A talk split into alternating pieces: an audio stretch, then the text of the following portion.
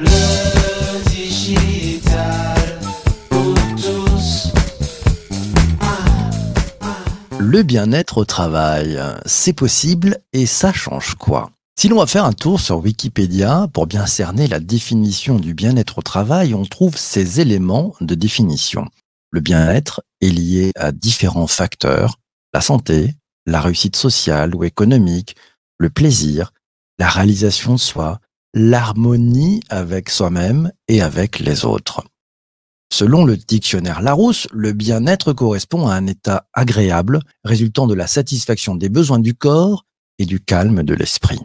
Le bien-être au travail renvoie à l'ensemble des facteurs plus ou moins identifiables susceptibles d'influencer et d'influer sur le ressenti des employés par rapport à leur lieu et conditions de travail.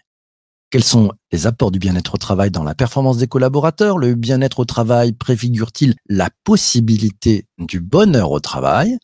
Améliorer la qualité de vie au travail et l'engagement des collaborateurs? On en parle ensemble? Oui, on en parle ensemble pour bien comprendre comment mettre en place une stratégie de bien-être au travail et pourquoi l'invité de cet épisode du podcast est Cindy Dovin-Cariou. C'est la fondatrice de XXL Happiness, défenseur du bien-être au travail, de la qualité de vie au travail et de la responsabilité sociétale des entreprises. Bonjour Cindy. Bonjour PPC. Je suis très heureux de t'accueillir parce que c'est un très beau sujet et c'est un très beau combat que tu mènes. Je voudrais que tu nous donnes quelques-uns des grands enjeux autour du bien-être au travail selon toi. Alors il y a tellement de choses et il va falloir résumer. Euh, un des grands enjeux aujourd'hui, clairement, c'est euh, bah, que les collaborateurs soient suffisamment bien pour éviter les burn-out et avoir le meilleur vie la meilleure, euh, le meilleur équilibre vie, pro, vie perso, et surtout euh, pouvoir fidéliser et recruter des talents. C'est ce qu'aujourd'hui les sociétés ont beaucoup de mal à faire et le bien-être au travail passe par là. On voit deux grands enjeux, hein. burn-out, euh, fidéliser, c'est important. C'est donner aussi envie de, de, rentrer dans les entreprises, je présume. Quand tu attaquais directement avec l'éviter les burn-out, c'est-à-dire qu'on a vraiment un niveau très élevé de personnes qui sont un peu au bout du rouleau, et, et le bien-être au travail, ça, ça vise à, à, faire baisser un peu cette pression, c'est ça? C'est ça. En fait, nous en France, on est les deuxièmes. Les, Japonais sont les premiers euh, euh, du burn-out. On est les deuxièmes. Et en fait, aujourd'hui, ce qui se passe dans les sociétés actuelles, c'est euh, qu'on est là pour faire une meilleure productivité. Par contre, on met peu de moyens à disposition pour être performant. Et donc, euh, l'idée de, de ma société, d'XXL Happiness, c'est vraiment de pouvoir accompagner les entreprises euh, dans un mieux-être et de faire en sorte que les collaborateurs aient à disposition euh, sur leur lieu de travail tout ce dont ils ont besoin pour éviter clairement un burn-out et de pouvoir être dans un management bienveillant. Mmh, dans le deuxième enjeu que tu nous disais, tu nous as parlé d'équilibre entre vie pro et vie perso. ça, c'est du rôle du chef d'entreprise Bien sûr, bien sûr que c'est son rôle aujourd'hui. Euh, bien sûr, vous êtes censé sur votre contrat de travail faire 35 heures et il y a, y a aucun problème. Sauf qu'à un moment, c'est pas simplement vous donnant un ticket resto et en vous faisant une soirée euh, annuelle par an que vous pouvez vous dire euh, que vous avez un épanouissement personnel totalement euh, au top dans votre entreprise. Et oui, en fait, d'équilibre vie pro perso, c'est simplement pouvoir mettre à disposition des outils. Alors, on peut parler de la formation, par exemple. Aujourd'hui, il y a ce mot, le burn-out, mais il y a un nouveau mot qui est aussi ce bore-out, où on est dans l'ennui au travail. Pourquoi? Parce que le chef d'entreprise oublie qu'à un moment, nous, en tant qu'humains, on évolue et que du coup, on a aussi besoin euh, bah, qu'on travaille sur nos formations, euh, qu'on puisse nous mettre à disposition, euh, pourquoi pas, des cours de sport, des cours de relaxation, parce qu'on vit une période un peu plus dure au travail et qu'on a besoin de pouvoir se détendre sur le travail et encore plus quand on est parent, que ce soit homme ou femme, et que le soir, on a une deuxième vie qui nous attend. Si on va prendre le, commentaire de, de, Vanessa qui nous dit, à mon sens, recruter des personnalités plutôt que des CV et réussir l'onboarding contribue plus au, entre guillemets, bonheur au travail que la présence d'un baby-foot. Alors, je te laisse répondre à la question de Vanessa, puis après, on parlera sur la différence entre le bonheur au travail et le bien-être au travail. Alors Vanessa, ce qui est génial, c'est que je n'ai jamais mis de baby-foot en place, que pour moi, le baby-foot n'a aucun lien avec la QVT. Euh, pour moi, la qualité de vie au travail, c'est euh, justement une culture d'entreprise et, et, comme tu le dis, c'est un onboarding qui est réussi et c'est des personnalités. Euh, D'où d'ailleurs où je te retrouve complètement, étant donné que euh, mercredi à la même heure, j'avais mes équipes DRH qui faisaient un job dating sans CV. Euh, parce qu'aujourd'hui on cherche des personnalités et c'est pas le CV qui compte.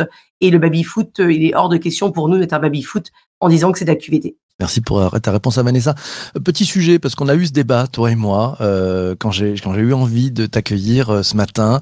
euh, J'avais titré ça Le bonheur au travail, parce que j'avais vu une belle émission sur Arte, un, un chouette documentaire il y a, il y a 5-6 ans, très intéressant. Ça parlait de, de plein de choses, de, de nouvelles façons de travailler dans l'entreprise. Tu m'as dit non, non, chez nous, c'est pas le bonheur au travail, on se bat là-dessus, c'est le bien-être. Tu peux développer un petit peu? Alors en fait, le bonheur, euh, c'est très subjectif. C'est-à-dire qu'aujourd'hui, si vous n'êtes pas bien à la maison, vous pouvez arriver au travail et ne pas être bien. C'est indépendant du chef d'entreprise et de ce qu'il met en place dans l'entreprise. Le bien-être au travail, c'est objectivement, il y a une culture d'entreprise, on prend soin de vous au travers, comme j'ai pu expliquer, des formations, de différents ateliers de sensibilisation au burn-out, au stress, à la mise en place de cours de sport, au fait de, de travailler sur la RSE avec vous pour que ça fasse sens euh, tous les matins quand vous vous levez, vous allez dans une, dans une entreprise. Donc voilà, le bien-être, c'est vraiment quelque chose, euh, peu importe que vous soyez bien ou pas à la maison, dans tous les cas au travail, le bien-être doit être présent, contrairement au bonheur. Donc le bien-être d'abord, donc ça veut dire que le, le bien-être c'est plutôt les, les moyens en fait, hein, c'est les moyens pour y arriver. Euh, comment comment ça se passe justement? Raconte-nous un peu les coulisses quand tu démarres avec euh, une entreprise qui fait appel à toi, qui a déjà fait pas mal de chemin déjà hein, pour pour dire tiens je fais appel à tes services. Tu travailles sur quel levier? Ça va permettre ceux- à celles et ceux qui nous écoutent de de comprendre par quoi commencer. En fait, tout simplement, euh, ni moi ni mon équipe, on a la science infuse. On, on aimerait parfois lire dans une boule de cristal, mais malheureusement, on ne sait pas encore le faire. Donc, en fait, on offre, et j'ai bien dit offrir, un audit à nos, à nos clients euh, pour qu'ils puissent interroger leurs collaborateurs de manière anonyme et rapide sur leurs attentes et leurs besoins. Pourquoi d'une société à une autre? Bien évidemment, il n'y a pas les mêmes attentes en fonction du secteur d'activité, de la de l'âge, de plein de choses. Et suite à cet audit qu'on offre, euh, ma psychologue du travail étudie tout ça et ensuite nous faisons des préconisations.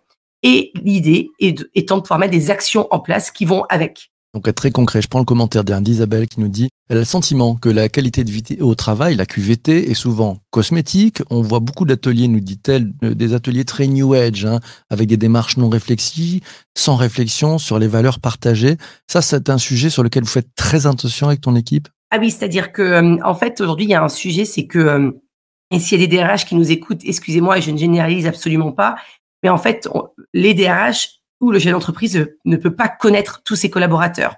Donc ça m'est arrivé qu'un chef d'entreprise me dise bah moi je voudrais mettre euh, un exemple des cours de yoga en place pour mes équipes. Sauf qu'une démarche QVT, ça se co-construit avec les collaborateurs parce que c'est bien eux qui sont au centre de tout ça. Et donc du coup, bien évidemment, il faut les interroger et euh, du coup, on comprend le, on comprend en tout cas ce qu'ils attendent, et donc on partage les mêmes valeurs. Mais pour ça, faut les interroger. Et beaucoup aujourd'hui oublient d'interroger les collaborateurs. Faut démarrer, hein. start with vous. c'est ça qu'on dirait, démarrer avec qui? Tiens, Vincent rebondit sur euh, le propos. Il dit que différence entre bonheur et bien-être. Il dit que c'est très bien vu de ta part. Voilà, comme il dit souvent, euh, votre manager n'est pas responsable de votre bonheur. Il ne serait irresponsable de laisser son propre bonheur dans les mains de son chef. D'ailleurs, bon commentaire. Euh, tiens, question de Martine. Tu dit euh, éviter les démissions. C'est un gros sujet pour plusieurs entreprises. Hormis la rémunération, que- quels autres leviers euh, vois-tu pour fidéliser? Aujourd'hui, euh, c'est marrant, Martine, de parler de la rémunération parce que hum, j'étais en conférence hier pour une pour une école et il faut savoir que la rémunération arrive en troisième place lors d'un recrutement. Donc on a envie de se dire mais c'est quoi les deux premières places et pourquoi on irait dans cette société plutôt que dans une autre? Et ben en fait c'est la culture d'entreprise, c'est les valeurs de l'entreprise, c'est ce que l'entreprise va dégager et, et un petit peu ses promesses entre guillemets, alors QVT ou pas QVT, en tout cas euh, tout ce qu'elle va vous donner en plus, euh, qui sont pas sur un butin de salaire et le fait que tous les matins, vous allez avoir le smile pour aller travailler. Vincent rebondit, dit la meilleure des qualités de vie au travail est celle qu'on ne voit pas ou qu'on ne voit plus. Cela signifie qu'elle est dans l'ADN de la culture d'entreprise. Comment on fait rentrer cette, euh, ce bien-être au travail, cette qualité de vie au travail, vraiment dans l'ADN d'une entreprise? C'est pas fait pour ça au départ une entreprise. Euh, c'est pas fait pour ça. euh, la- L'ancienne génération, PPC, bravo, bien sûr que c'est fait pour ça. Ah Euh, alors, euh, bravo Vincent euh, pour ce que tu dis. Euh, c'est clair qu'en fait aujourd'hui, et on l'a vu, mais c'est- c'était incroyable avec le Covid, les entreprises où il y avait une culture d'entreprise, et bien sûr, les collaborateurs étaient contents de revenir sur le lieu de travail. Par contre, là où il y en avait pas, ah bah le télétravail, euh, ils veulent rester en télétravail. Et comment on met en place une culture d'entreprise? Eh ben, on va faire des événements pour les collaborateurs, pour qu'ils apprennent à mieux se connaître. Donc, ça passe par des team building, par exemple. On organise beaucoup de colanta, de bootcamp. En fait, l'idée, c'est de pouvoir connaître mieux ses euh, collègues de façon informelle pour être plus productifs ensemble et surtout le management bienveillant. La base, c'est qu'aujourd'hui, si vous avez un manager qui n'est pas bienveillant, la QVT sera un pansement. Mais moi, c'est pas à ça que je sers. Donc, je préfère refuser de travailler avec un client si déjà le management n'est pas bienveillant et si c'est pas et si l'humain n'est pas au cœur des préoccupations. Anne Lalouk était dans ce podcast la, la, patronne de la Web School Factory qui nous a dit euh, les jeunes n'attendent pas leur patron d'être manager, ils attendent un leader. Euh, ce qu'ils veulent, c'est du leadership. Tu confirmes? Ah, Je confirme qu'aujourd'hui, ça m'est arrivé il y a quelques jours où je dis à donc une nouvelle recrue, bah ok, euh, bah en tout cas XXL est ravi de t'accueillir. Ah mais moi j'ai pas dit oui, hein. j'ai encore euh, j'ai encore des choix à faire euh, parce que aujourd'hui, euh, voilà, il faut être RSE, il faut être QVT, il faut être beaucoup de choses. Et contrairement à notre génération à PPC, bah aujourd'hui, ils ont le choix et ils ont décidé de faire carrière dans des boîtes qui font sens pour eux. Et je trouve que c'est bien et pas bien parce qu'il faut être à la hauteur tout le temps. Bon, c'est bien, ça challenge, hein, c'est plutôt pas mal. Tiens, question de, question de Jean-Emmanuel. Il te demande est-ce que dans l'entretien annuel, la qualité de vie au travail a sa place? Il faut faire rentrer ça parce que les entretiens annuels, généralement, bon, il y a un petit truc un peu réglementaire. Euh, faut mettre des étoiles, mais ça, ça a vraiment sa place, ça prend de plus en plus sa place. Ah oui, aujourd'hui, clairement, dans les vrais, quand je dis les vrais entretiens annuels, c'est pas juste en 10 minutes, bonjour, comment ça va? Quand on creuse un peu, oui, parce que ça veut dire que c'est là où on sait si du coup le management euh, est bienveillant, c'est là où on sait si la personne se sent bien dans l'entreprise et si du coup on fait ce qu'il faut pour.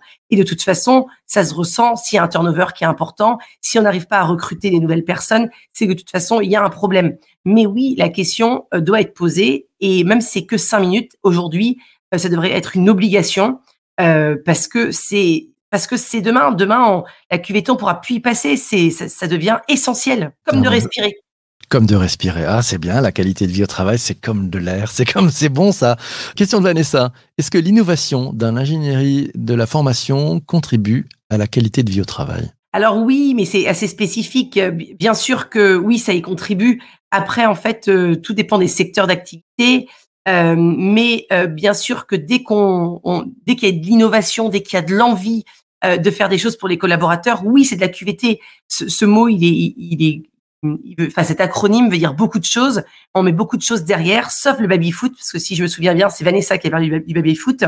Mais en tout cas, oui, ça en fait partie, euh, Vanessa. Baby foot, euh, il y, a, y, a, Laura aussi qui nous parlait euh, de la de la piscine à boules, hein, la fameuse piscine à boules, en fait, de tous ces de tous ces de tous ces gimmicks en fait qui sont pas qui ont pas forcément beaucoup de sens. Sur la question, tiens, de Martine, comment faire pour savoir vraiment qu'un management est bienveillant entre les déclarations et les actions, nous dit Martine, il y a parfois un gap énorme. On fait comment, Cindy? Alors Martine, si le matin tu vas au travail et que tu as le smile et que tu te dis chouette, je suis entendu par mon manager, je vais pouvoir être force de proposition, je, me sens à ma place dans ce que je fais, dans mes actions du quotidien, je sens qu'avec euh, mes collègues, il y a une bonne entente. Euh, là, il y a un management bienveillant. Le management n'est pas bienveillant, c'est quand vous pouvez pas vous exprimer, quand vous êtes dans votre coin, quand on fait rien pour vous, donc il n'y a pas de formation, il y a rien. Et en effet, il y a des boîtes qui se disent bienveillantes. Et je suis d'accord avec toi qu'entre ce qui se dit et ce qui est fait, il y a des gaps qui sont énormes. En fait, c'est assez compliqué d'extérieur de le savoir. C'est pour ça que nous, on a lancé une application qui s'appelle Josiane. Euh, et en fait, il y a des baromètres QVT qui sont mis tous les jours dessus, ce qui permet, par exemple, euh, à Martine, si le matin, quand elle va au travail, et qu'elle se sent pas bien, de mettre le petit bonhomme euh, où il y a l'orage. Et si toute la boîte, il y a l'orage, bah, c'est qu'à un moment, il y a un problème de management. Donc là, l'idée d'XXL, c'est d'intervenir avec du coaching euh, pour les faire devenir, si possible, autant qu'on peut, bienveillants. Ouais, donc ça, ça mesure, hein, c'est le, le, fameux team mood. Hein, le team mood. On parle du bien-être au travail, euh, le bien-être au, télétravail le bien-être au travail hybride, ça, marche comment? C'est complexe. C'est complexe parce qu'aujourd'hui, euh, un, euh, les managers n'ont pas été formés pour ça, donc ils sont pas toujours à l'aise. Les équipes sont pas toujours équipées en fonction d'où elles vivent pour bien travailler. Donc les conditions de travailler dans un canapé ou sur sa table de cuisine avec les miettes du petit déjeuner, c'est pas idéal.